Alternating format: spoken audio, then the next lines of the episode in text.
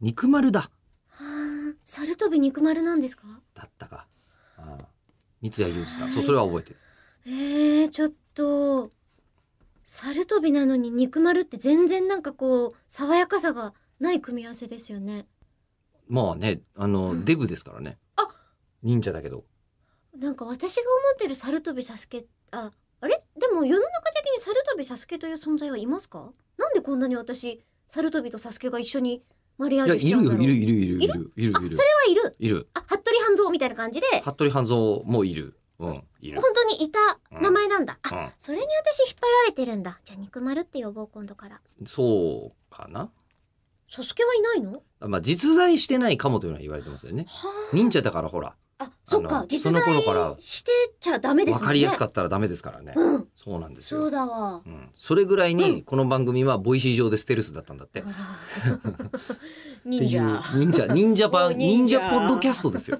忍者ってなんかホームページありませんでした忍者ってホームページホームページツールみたいなやつの。ね。あ、そういうことか。うん。うんでも忍者ってホームページツールってさ、忍者ってまずホームページ作っちゃダメだよね。宣伝しちゃダメですからね。ま知られちゃいけない、忍んでいなきゃいけないものなのに何、基本的にはだからねお野菜とか作物とか穀物作るのが上手な人たちだったんですよね。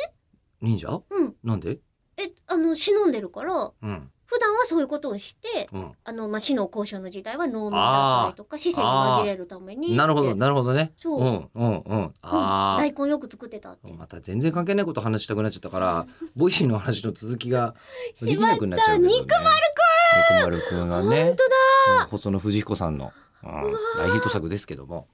えー、だかからってことはじゃあ農業生産してるの正しいんだ。ら。 そうですね。あれ自給自足です農業生産してるねの。はね。うんうんでもあのねうん、あのこうこれこの話好きだからよくしてる気もするんですけどうん、えー昔よんアフタヌーンに読み切りかなんかで飲んで載っててすげえ面白いなと思った漫画があって、で何かというともう人生どうでもよくなっちゃった人が出てきて、うんどうでもよくなっちゃったんだったらじゃあお前殺し屋やれやっていうふうにうん言われると。うんで殺し屋をやるとなったらあのまずは職業訓練を受けるわけじゃないですか。ああ。でもう OK だと、うんなってじゃあこれからはあの依頼が来るまで待てとうんで依頼が来るまで待つんだがお前が殺し屋だということはバレてはいかんと、うんでそれなのでものすごい地味な総合管理の仕事かなんかを、うん。うん、やってろとで淡々とやることが一番大切なんだうん。分かったっつって俺は殺し屋だと思いながら総合管理ずっとやってんじゃない、うんでまあ一回20代で人生諦めてるんですけど、うんえー40年ぐらい、うんえー60代までうん一度も殺しの依頼が来なかったっていうあの短編がありましてですえ、ねじゃあもう綺麗に定年まで。いやだから当時、もうはたから、はたから見た人からすると、実直えな。ーそう、実直に淡々と過ごしたっていう、